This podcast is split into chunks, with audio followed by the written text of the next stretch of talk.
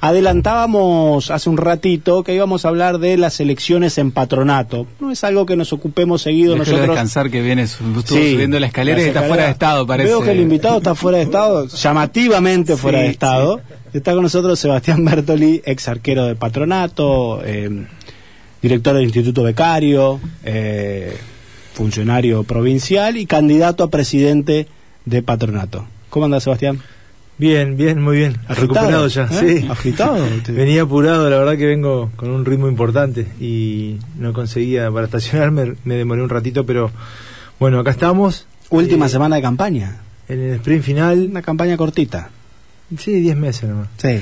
Eh, ¿Cuántas suspensiones en el medio hubo? sí, en realidad no, fu- no fueron suspensiones, fueron prórrogas y prórrogas por distintos contextos. Eh, y bueno, hasta que llegamos por suerte a, a esta fecha y a esta certeza, que era algo que estuvimos esperando mucho tiempo. Pasaron un montón de cosas en el medio y fundamentalmente eso hizo que se dilaten todo, que se dilaten Ujú. toda- todas la- las fechas de asamblea, de elecciones, pero bueno, ya por suerte la tenemos muy cerquita. 1900 electores, una, una mm, elección chica, se puede decir. O sea, si bien creo que en un momento iban a votar 400 personas o estaban habilitadas a votar 400, Mm. se agrandó el padrón, se regularizaron la situación de los socios. No sé qué pasó, pero llegaron a este número. La risa me hace este, pensar mal.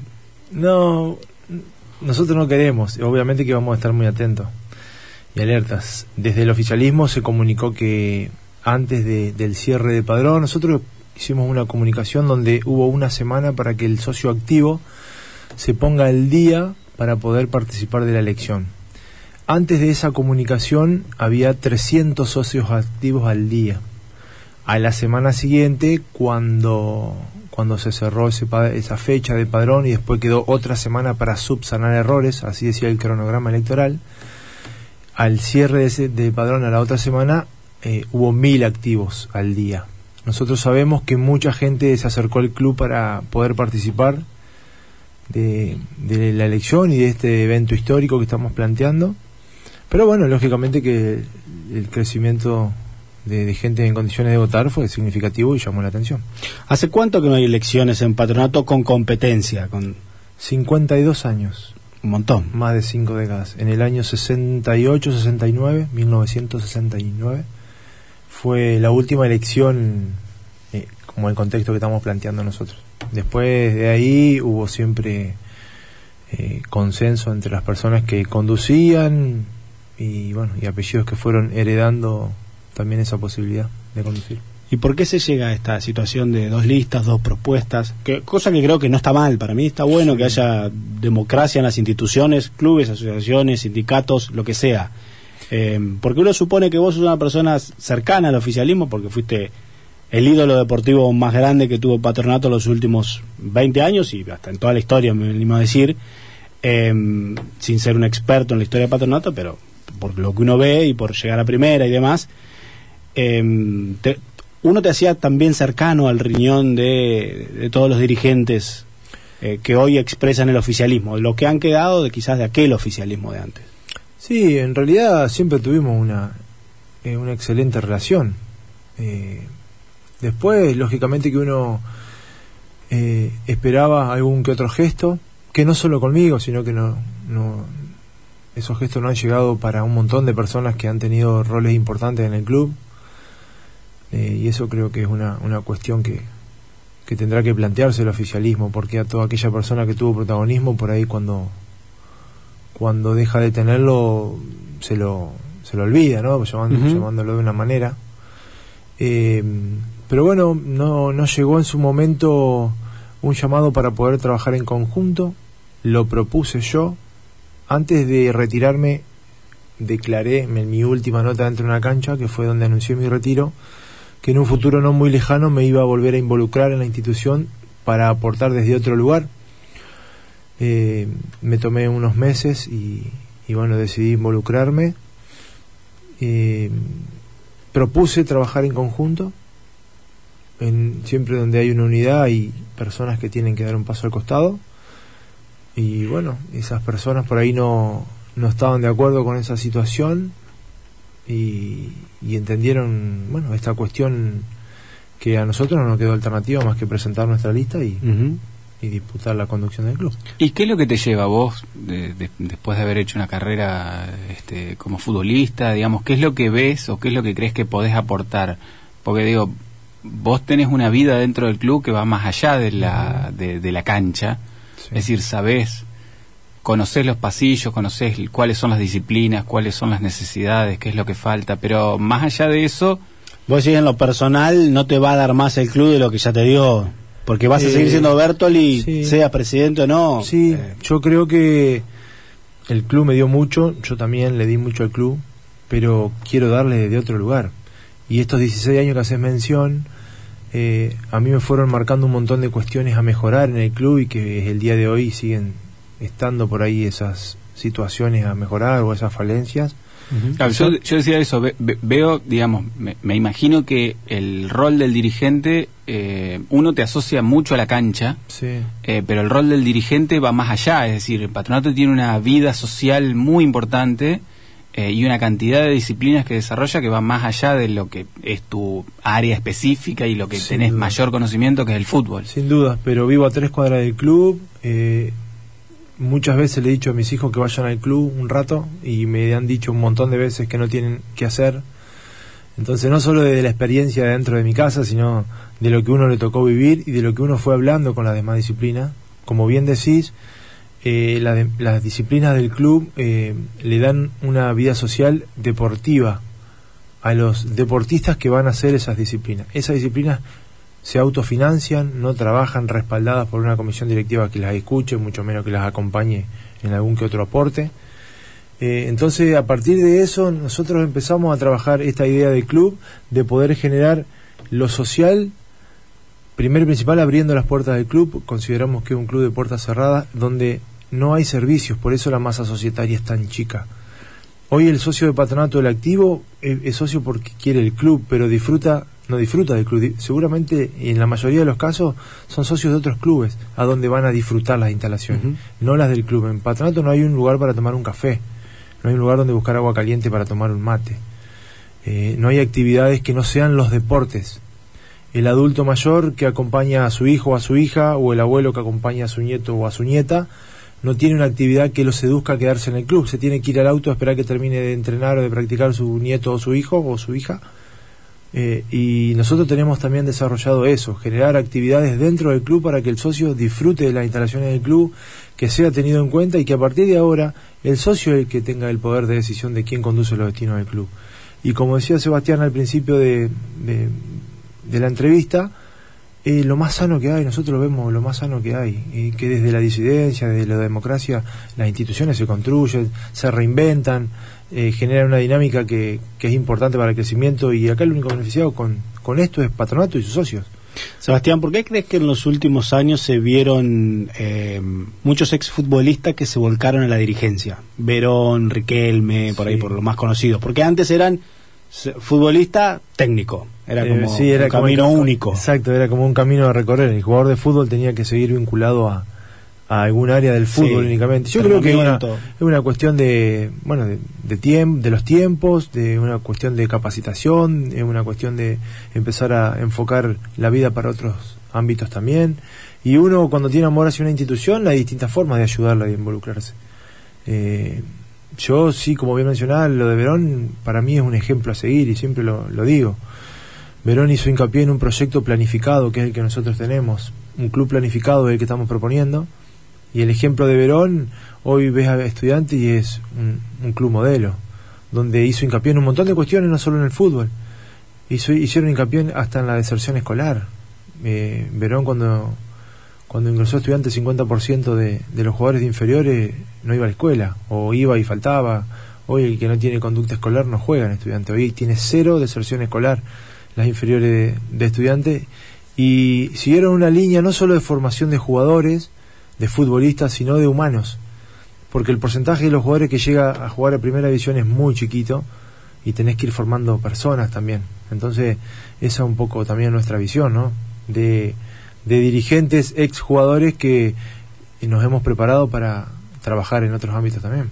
Ahora, uno piensa, ve por ahí la exposición que, que, le significa a un tipo como vos, que pones mucho en juego, porque, a ver, vos sos ídolo de patronato, eh, un ídolo dentro de la historia ya, no, no, no de la actualidad, eh, y sin embargo hipotecas eso eh, en, nombre de, de, lo que puede ser una gestión, que vos no sabes lo que va a salir, no sabes con qué te vas a encontrar, pero digo, pones eso en juego eh, para, para, la, mm, para, para gestionar el club.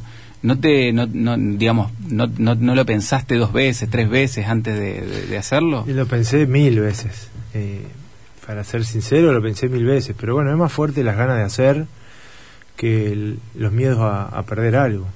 Yo también con, considero que la historia ya está escrita. Lo que uno pudo hacer como deportista ya está escrito. Eso nada lo va a cambiar, por más que se intente opacar o por más que se intente eh, por ahí quitarle importancia a lo que uno consiguió como deportista para el club. Entonces, desde ese lugar uno está tranquilo, ya por todo ese lugar. Y las ganas de hacer, las ganas de involucrarse, la ganas de, por amor a la institución, de, de, meter, de meter nuestro granito de arena con otro, desde otro lugar, desde la gestión el club hoy es un club que está administrado, que nosotros lo mencionamos y nos parece bueno eso.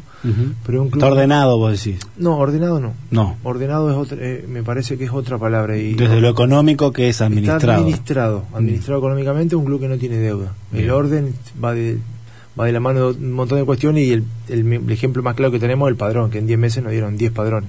Eso es falta de orden. Eh, y te puedo asegurar que, que no, al principio no era mala fe era el desorden de tener un padrón de vitalicio escrito en un cuadernito con lápiz. Entonces, eh, creo que desde ese lugar de poder aportar a la institución, al crecimiento de la institución y de la gestión fundamentalmente, porque te menciono nuevamente, la, eh, la administración no se plantea porque es un club que no debe nada, no podemos deber nada tampoco, no tenemos capital genuino como para poder generar recursos si nos llegamos a endeudar, pero tampoco se gestiona. Estamos viendo los ejercicios contables de un año a otro y los ingresos de sponsorización disminuyeron. En el último ejercicio salió más de lo que entró. Está bien, es un club que es sustentable y tiene recursos. Tiene, pero si vamos a los números específicos, salió más de lo que ingresó. Y teníamos un 11% del presupuesto de sponsorización y bajó. Entonces es un, es un indicador de falta de gestión. Y no, no nos podemos excusar en la pandemia que es real y que a muchas empresas castigó pero no puede ser fundamento ni excusa para no ir en búsqueda de otras.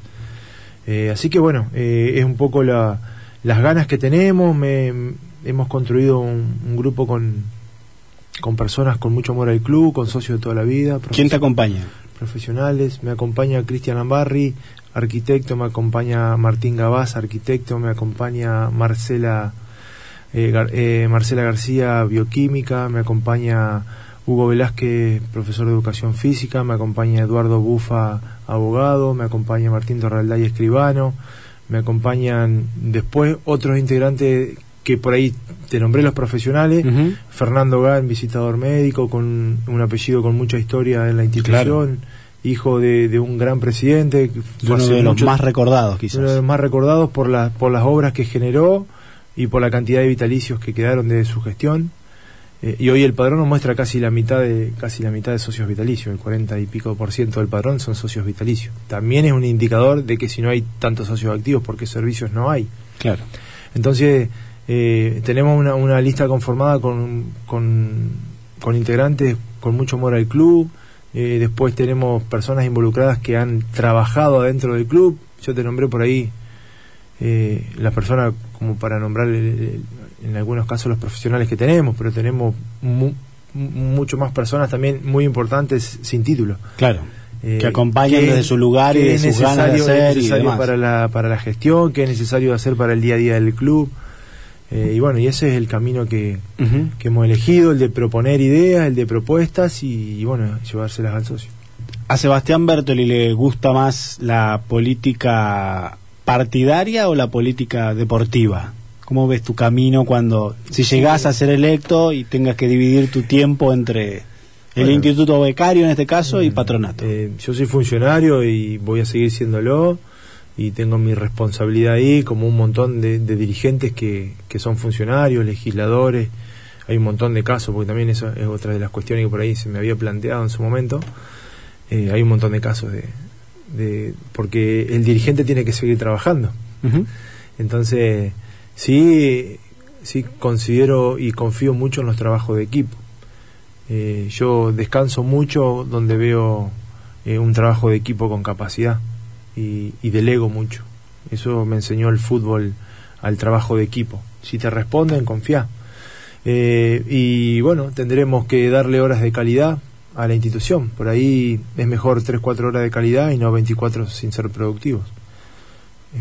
Es, es, un poco el, el, el camino que uno tiene mirando hacia adelante, ¿no? Eh, ¿Qué hay que hacer para que Patronato dé el salto en cuanto a eh, involucramiento con la sociedad, con Paraná, con la ciudad? Sí. Que, que, sea más, no sé si más popular, porque lo es, pero eh, es un club que también en otros, en otros barrios, en otros clubes dicen, no, pero los de Patronato esto. Sí no es un club indiscutido, digamos, en Paraná. ¿Qué, ¿Qué, pasa para que Patronato tenga también más acompañamiento de las empresas locales, provinciales, que sea una marca de Entre Ríos? Coincido, coincido en tu análisis de que por ahí eh, nos falta apertura, uh -huh. eh, no hemos encapsulado o hemos cerrado las puertas y no hemos, hemos mirado para adentro, no hemos mirado el ombligo, el éxito por ahí confunde.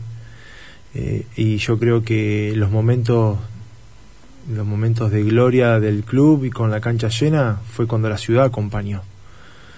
Eh, también que se, era protagonista y eso también motiva ¿no? a que la gente vaya a la cancha. Pero yo creo que si no generamos el vínculo con las demás instituciones, no solo deportivas, si no firmamos convenios con demás instituciones para que puedan disfrutar de nuestras instalaciones y nosotros de manera paralela también tener un beneficio. Si no abrimos ese juego a, a poder trabajar en conjunto con distintas instituciones de la ciudad, vamos a estar siempre encapsulados mirando en el ombligo. Ahora, es, ese es un, un problema que me, me parece que eh, no es solo de patronato. Eh, Echagüe juega Liga Nacional desde hace 30 años y le pasa lo mismo. En sí, es verdad, la vida deportiva de los clubes está, el, estudiantes el, en el rugby, están de, como segmentados. Estamos, estamos el deporte profesional, el, uh -huh. deporte profesional no, no, digamos, acerca a la ciudad en, en los triunfos y después eh, medio como que la, la ciudad no acompaña tanto. Sí, yo creo que, a ver, es una realidad y es, un, es una certeza eso que todo, y es palpable, ¿no?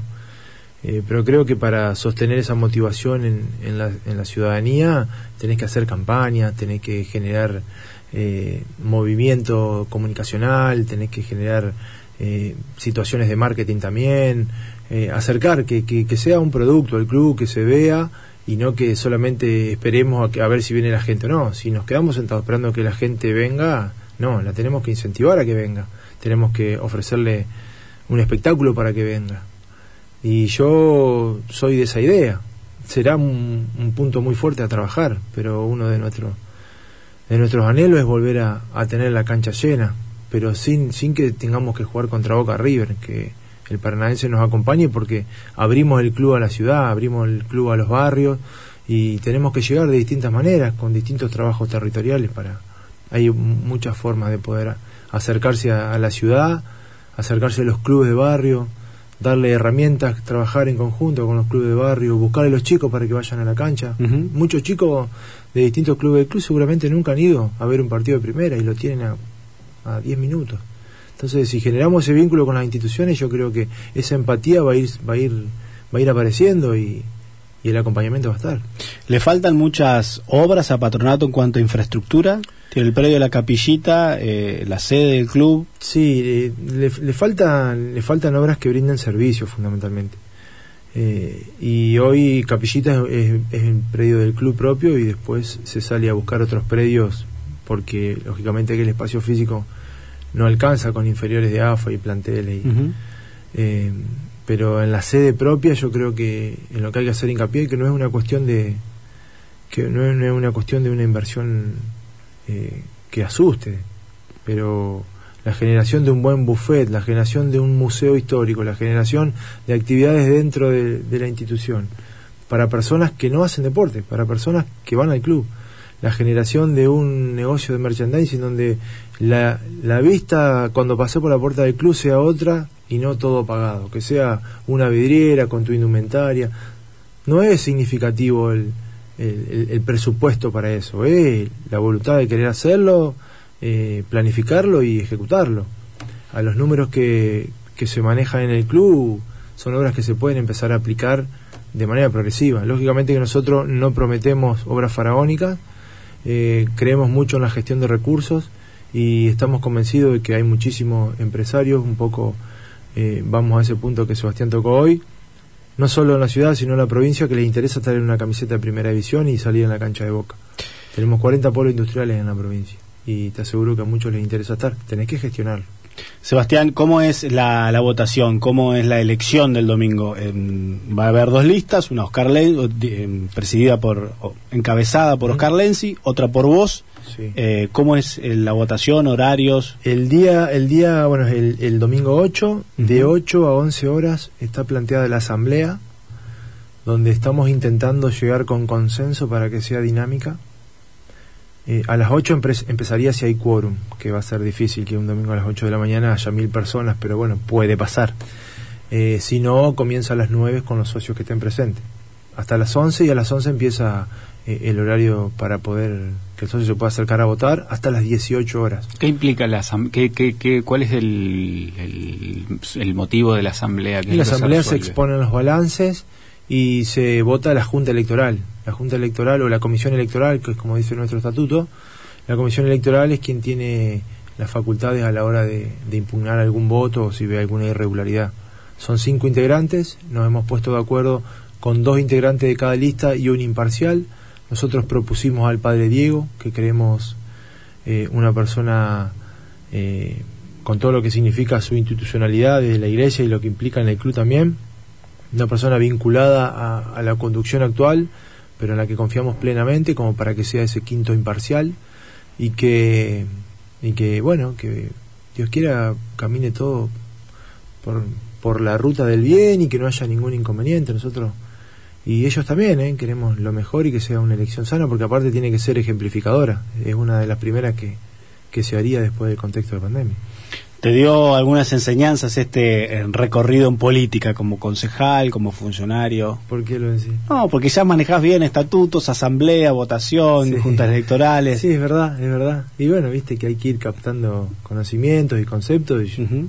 Obviamente que uno se escucha, eh, pero bueno, también me voy preparando para los distintos desafíos que me voy planteando. Y sí, si hablábamos del 2016 ahora, probablemente sea distinta la, la expresión. Te despedimos con una política que no tiene que ver con patronato. ¿Te gustó la lista de Bordet? ¿Le tenés fe, fe al, al, oficialismo? Sí, me gusta, me, me gustó, eh, la considero competitiva, me gusta la impronta de la juventud en la que se pensó y bueno, estamos todos para sumar. Dios quiera que... Es, es muy importante, ¿no? Que, uh -huh. que podamos eh, ganar esta elección. Eh, venimos de un gobierno provincial muy sólido, con un gobernador que tiene una de las mejores imágenes de, de lo que es, eh, son los gobernadores del país, con su última elección con un 58% de, de, votos a favor, entonces estamos convencidos que ha sido una muy buena elección y estamos a disposición para acompañar. ¿Y en, y en Paraná? Pues vos fuiste concejal de Paraná y, y, y, no después no, no revalidaste, no sé cómo es tu situación en el en el peronismo, digamos, en el peronismo de Paraná, sí. Sí, tengo relación con todos, yo por ahí, por yo me involucro en política y vengo de un ámbito totalmente diferente, ¿no? Que el deportivo. Entonces, como que no soy una persona vinculada a uno de los sectores conocidos del peronismo de Paraná. Tengo muy buena relación con todos, hablo con todos y hoy me toca estar en una función provincial que me vincula a todos también. Eh, estoy para sumar y estoy por el bien del peronismo y para que hagamos una excelente elección más ahora, ¿no? A tres días de, de, la elección en patronato, hay que estar bien con todos. Sí. Sebastián, gracias por, por, estar acá y todos los éxitos eh, para el domingo. Bueno, muchísimas gracias y fundamentalmente gracias por el espacio. Era Sebastián Bertoli, candidato a presidente de patronato, ex arquero, no vamos a contar ahora quién es Bertoli, pero eh, el domingo tendrá también una eh, difícil parada en estas elecciones que se van a llevar adelante en patronato.